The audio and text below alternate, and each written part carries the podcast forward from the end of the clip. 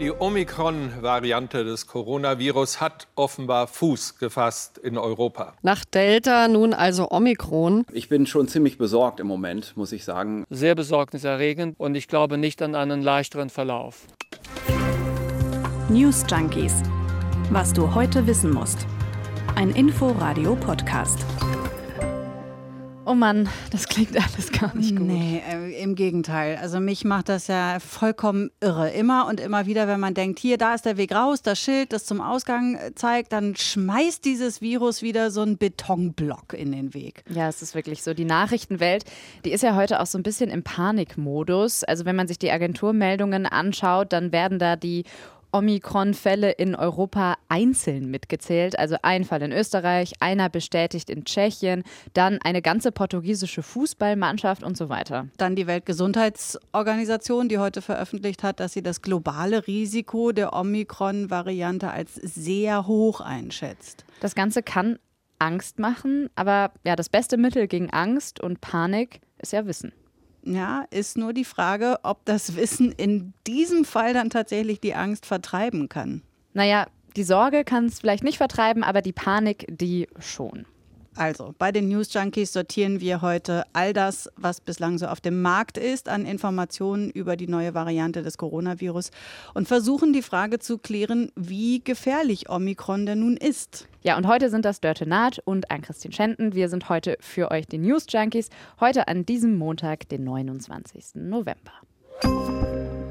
So Omikron mit äh, C ne, oder mit K, da waren wir uns vorhin auch schon nicht so sicher. Nee. Und ist es dann Omikron, äh, Omi wie die Omi, äh, oder Omikron oder Omikron? Ja, damit geht es nämlich dann schon los. Donnerstag letzte Woche ist der Name ja überhaupt zum ersten Mal in unseren Inforadio-Nachrichten aufgetaucht. Da müssen wir dann auch oft erstmal gucken. Dafür gibt es dann die ARD-Aussprachedatenbank und die sagt, zwei Varianten gehen, Omikron oder Omikron. Wir sagen Omikron, oder? Es klingt irgendwie ja, niedlicher. Geht mir auch. Na, es geht mir zumindest leichter von den Lippen. Na gut. Der 15. Buchstabe im griechischen Alphabet, geschrieben im Deutschen mit K und im Englischen eben mit C. Also wir sagen K, ne? Ja. Mhm also Omikron mit K, das hat die Weltgesundheitsorganisation ja Anfang Juni festgelegt, dass die besorgniserregenden Varianten des Coronavirus nicht mehr nach den Ländern, in denen sie zuerst aufgetaucht sind, benannt werden, sondern na, eben nach den Buchstaben des griechischen Alphabets. Anfangs hieß Omikron ja B11529. Dann hat die WHO die Mutation Ende letzter Woche als besorgniserregend, sogenannte Variants of Concern eingestuft und sie eben Omikron getauft da hat sie dann zwei Buchstaben übersprungen, Ni und Xi, weil das eine zu sehr nach neu, also new auf Englisch äh, klingt, new, äh, nie, und das andere chinesische Namen diskriminieren könnte. Ja, wobei damit ist wahrscheinlich vor allem ein chinesischer Name gemeint. Und das ist nämlich der des chinesischen Staats- und Parteichefs Xi Jinping. Also Xi, Xi, da ist zumindest die gleiche Schreibweise beim Vornamen vorhanden. Ist für unsere Frage natürlich eher so ein Seitenaspekt. Wichtiger ist da die Einschätzung, die die Weltgesundheitsorganisation heute gegeben hat. Globales Risiko von Omikron gleich sehr hoch könnte man meinen, dass unsere Frage damit schon beantwortet ist. Wie gefährlich ist Omikron? Die WHO sagt, sehr gefährlich. Punkt. Ja, bloß sagt die WHO eben auch, dass da noch ganz viele Unsicherheiten drin stecken, dass die Wissenschaft eben noch sehr wenig darüber wisse, wie sich Omikron auf den Verlauf der Pandemie auswirken wird. Und äh, dieses Ding, also das nur zur Vorwarnung, dass man noch unsicher ist, die Wissenschaft bestimmte Dinge noch gar nicht weiß, äh, das wird jetzt gleich noch ein paar Mal auftauchen. Ja, erstmal also das, was man weiß über Omikron. Diese Variante des Coronavirus hat ungewöhnlich viele Mutationen, also Veränderungen gegenüber der Ursprungsvariante des Coronavirus, dem Wildtyp, wie die Forscherinnen und Forscher das sagen. Unsere Inforadio-Wissenschaftsredakteurin Elena Petersen, die hat das mal für uns erklärt. Das Virus ist einfach an sehr vielen Stellen gleichzeitig mutiert. Und das hat das Robert-Koch-Institut auch bestätigt. Allein am Spike-Protein waren das etwa 30 Mutationen. Das ist insofern eine wichtige Stelle, weil das Spike-Protein ja dafür zuständig notwendig ist, dass es das Virus überhaupt in unsere Zellen schafft. Und wir wissen, dass es dort Mutationen an Stellen gibt, die damit zusammenhängen, wie leicht das Virus übertragen wird oder wie gut es von unserem Immunsystem erkannt wird. Da fehlen aber noch Untersuchungen, um genau zu bestimmen, was für einen Effekt diese Mutationen jetzt wirklich haben. Und das Virus ist eben noch zusätzlich an anderen Stellen mutiert, von denen die Bedeutung noch total unklar ist. Mutationen am Spike-Protein. Das macht die Forscherinnen und Forscher nervös, weil das auch bedeuten könnte, dass sich das Virus leichter Zugang verschaffen kann. Wenn man das ins Bild setzt, dann äh, könnte das Virus jetzt eine Dynamitstange in der Hand haben statt einer Brechstange. Mhm, vor allem ist das eben auch die Stelle, die das Immunsystem erkennt im besten Fall, wenn jemand geimpft oder genesen ist und das Virus dann abwehrt und so klang also Christian Drosten, der Chef der Virologie an der Berliner Charité, doch ja ziemlich alarmiert gestern im Heute-Journal. Ähm, ich bin schon ziemlich besorgt im Moment, muss ich sagen. Ähm, ich bin überrascht, äh, so viele Mutationen in diesem Virus zu sehen. Das ist dann allerdings auch das Einzige, was äh, wirklich greifbar ist, diese Mutationen. Und man versteht nicht immer gleich, was Mutationen dann im echten Leben machen. Er ist auch nicht der Einzige. Viele Forscher sind überrascht, ob der großen Anzahl der Mutationen und weil sich verschiedene äh, Mutationen anderer Varianten hier versammelt finden. Das war sie dann ja auch schon die Einschränkung. Es gibt die Mutationen, aber wie sie sich dann tatsächlich verhalten, das kann man eben noch nicht so genau sagen. Das sieht man dann erst, ja, wenn sich diese Variante ausgebreitet hat. Zum ersten Mal ist Omikron am 9. November in Botswana aufgetaucht. Da sind Viren sequenziert worden und da hat man dann diese Variante entdeckt. Das war allerdings erstmal noch nicht besorgniserregend. Ja, anders war das dann in Südafrika, in der Provinz Gauteng, zu der auch Johannesburg gehört. Da sind die Fallzahlen so stark gestiegen, dass man sich das genauer angeschaut hat. Durch Sequenzierungen wurde dann klar, fast alle Proben aus dieser Region stammten von der Variante Omikron. So, man kann also zwar sagen, dass sich Omikron in Südafrika schneller ausgebreitet hat als die Delta-Variante, die da wie in Europa ja auch vorherrschend war. Aber darauf hat zum Beispiel Richard Neher hingewiesen, der ist Leiter der Forschungsgruppe Evolution von Viren und Bakterien an der Uni Basel. Die Fallzahlen in Südafrika, die waren vorher so niedrig, dass gar nicht unbedingt klar ist, unter welchen Bedingungen sich diese Variante nun schneller überträgt als Delta. Mhm. Forscher in Hongkong haben dort bei den beiden infizierten Personen eine höhere Viruslast festgestellt. Mehr Virus heißt, das wäre dann auch ansteckender, weil er oder sie eben mehr Virus über die Atemluft ausscheidet. Aber auch da, zwei Menschen sind jetzt natürlich keine wirklich große Untersuchungsgruppe, also auch da viel noch unklar. Ja, und mittlerweile sind die Behörden weltweit alarmiert. Viele Länder haben ja deswegen auch den Flugverkehr schon eingeschränkt. Es sind aber trotzdem an den verschiedensten Ecken der Welt schon Fälle aufgetaucht. Also in den USA, in Australien, in Japan, in Kanada, in Europa, auch in Deutschland und auch in weiteren afrikanischen Ländern. Das sind allerdings immer noch niedrige Zahlen, die bestätigten Fälle. Weltweit bewegt sich das im Moment bei um die 1000 und auch deswegen ist da ja noch so viel Unsicherheit drin. Mhm. Wir wissen also ja jetzt noch ein bisschen was über Omikron an sich, aber wir wissen überhaupt noch gar nicht, wie verhält sich denn diese neue Variante, wenn sie auf einen Menschen trifft. Am Wochenende, da ging ja die Nachricht rum, dass bei Omikron ja doch eher leichte Verläufe zu verzeichnen wären und ja, das hat auch mich erstmal so beruhigt. Dann dachte ich so, huh, irgendwie jetzt vielleicht doch gar nicht so schlimm alles. Allerdings die Datenlage, auf der diese Aussage getroffen wurde, die ist sehr, sehr dünn. Und genauso wenig kann man bisher auch noch nicht mit Sicherheit sagen, ob Omikron für milde oder vielleicht doch dann für schwere Covid-Verläufe sorgt. Das hat unsere Wissenschaftsredakteurin Lena Petersen auch noch mal erklärt. Das ist natürlich erstmal nur eine sehr kleine Beobachtung, äh, dass es diese milden Verläufe gibt. Die Vorsitzende des südafrikanischen Ärzteverbands, Angelique Kutzi, die hat im BBC gesagt, äh, dass es eben diese milden Verläufe dort gibt. Dazu muss man aber auch sagen, die Infizierten sind alle relativ jung, alles so Männer unter 40 ungefähr, die zum Teil aber auch schon ihre erste Infektion hinter sich hatten.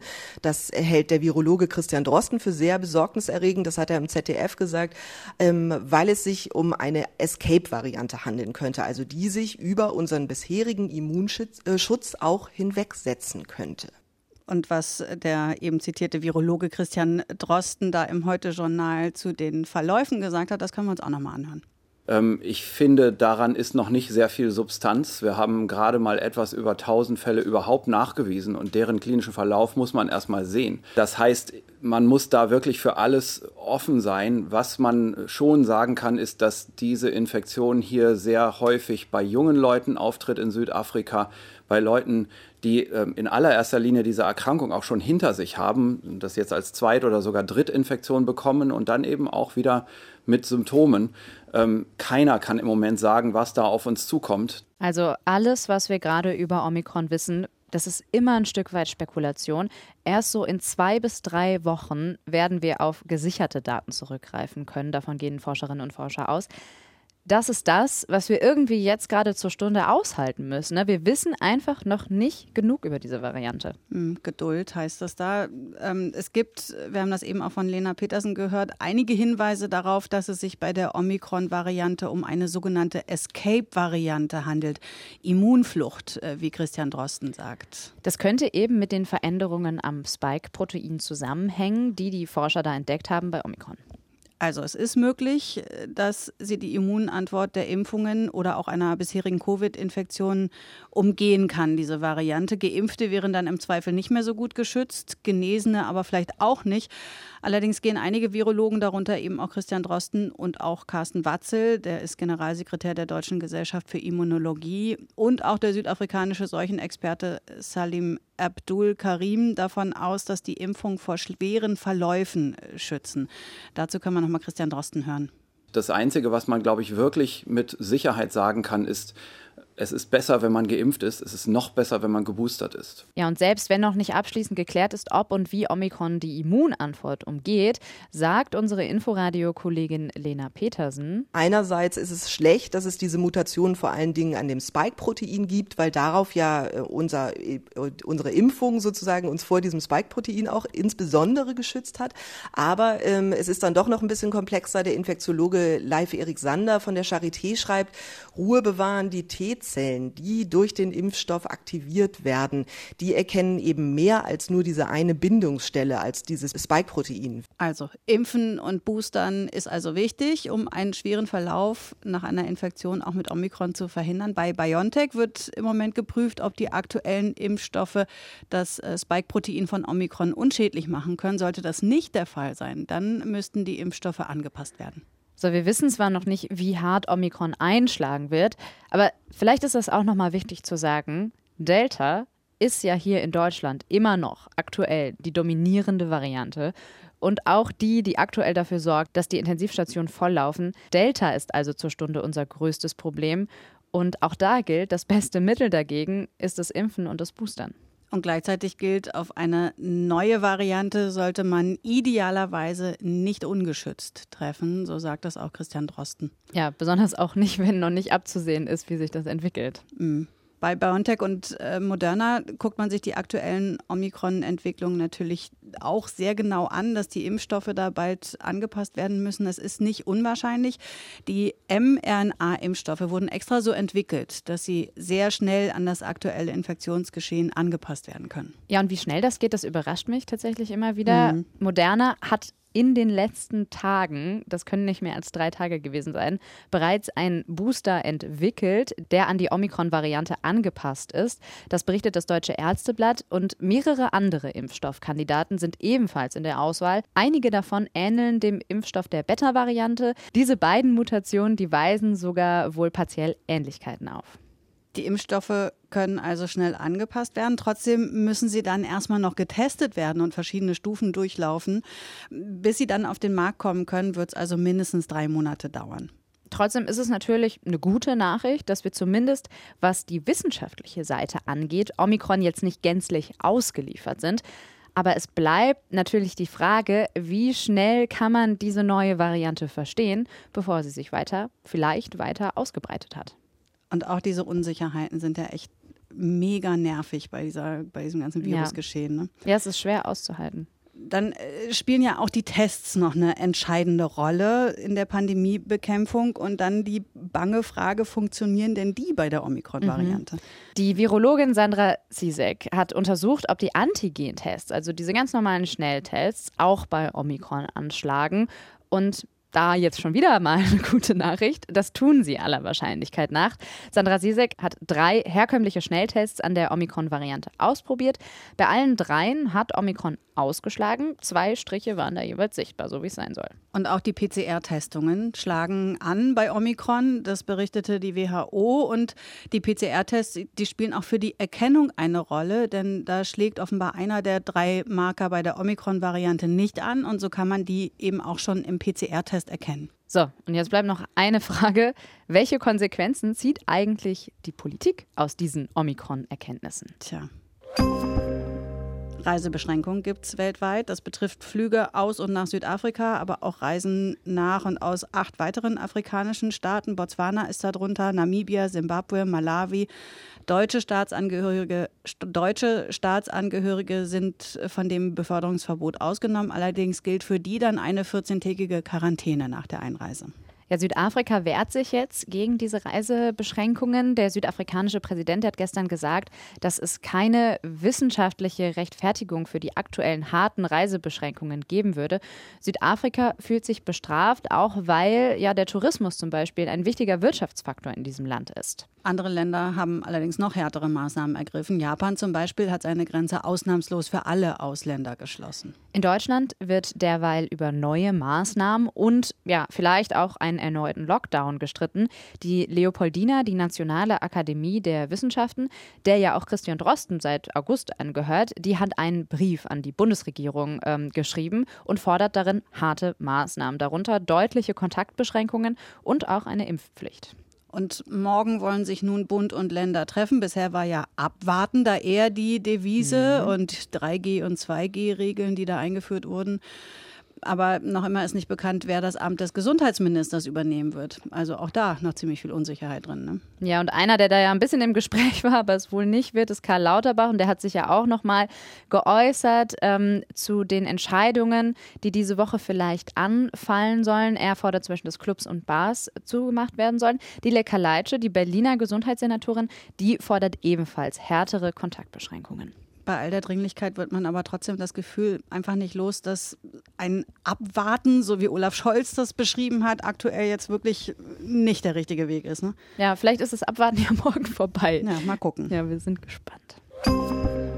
Boah, Ann-Christine, wie kommen wir jetzt raus aus diesem Corona-Sumpf? Also eine fröhliche Folge war es zumindest heute nicht. Tut uns wirklich leid. Ja, naja, aber falls ihr Ideen habt, worüber wir die Woche vielleicht sprechen sollten, vielleicht was bisschen Schöneres als Corona, dann schreibt uns gerne. Und ja, bei Anregungen, bei Kritik sowieso gilt immer einfach an newsjunkies.inforadio.de. So, damit sagen wir Tschüss, bis morgen. Bis morgen. News Junkies. Was du heute wissen musst. Ein Podcast von Inforadio. Wir lieben das Warum.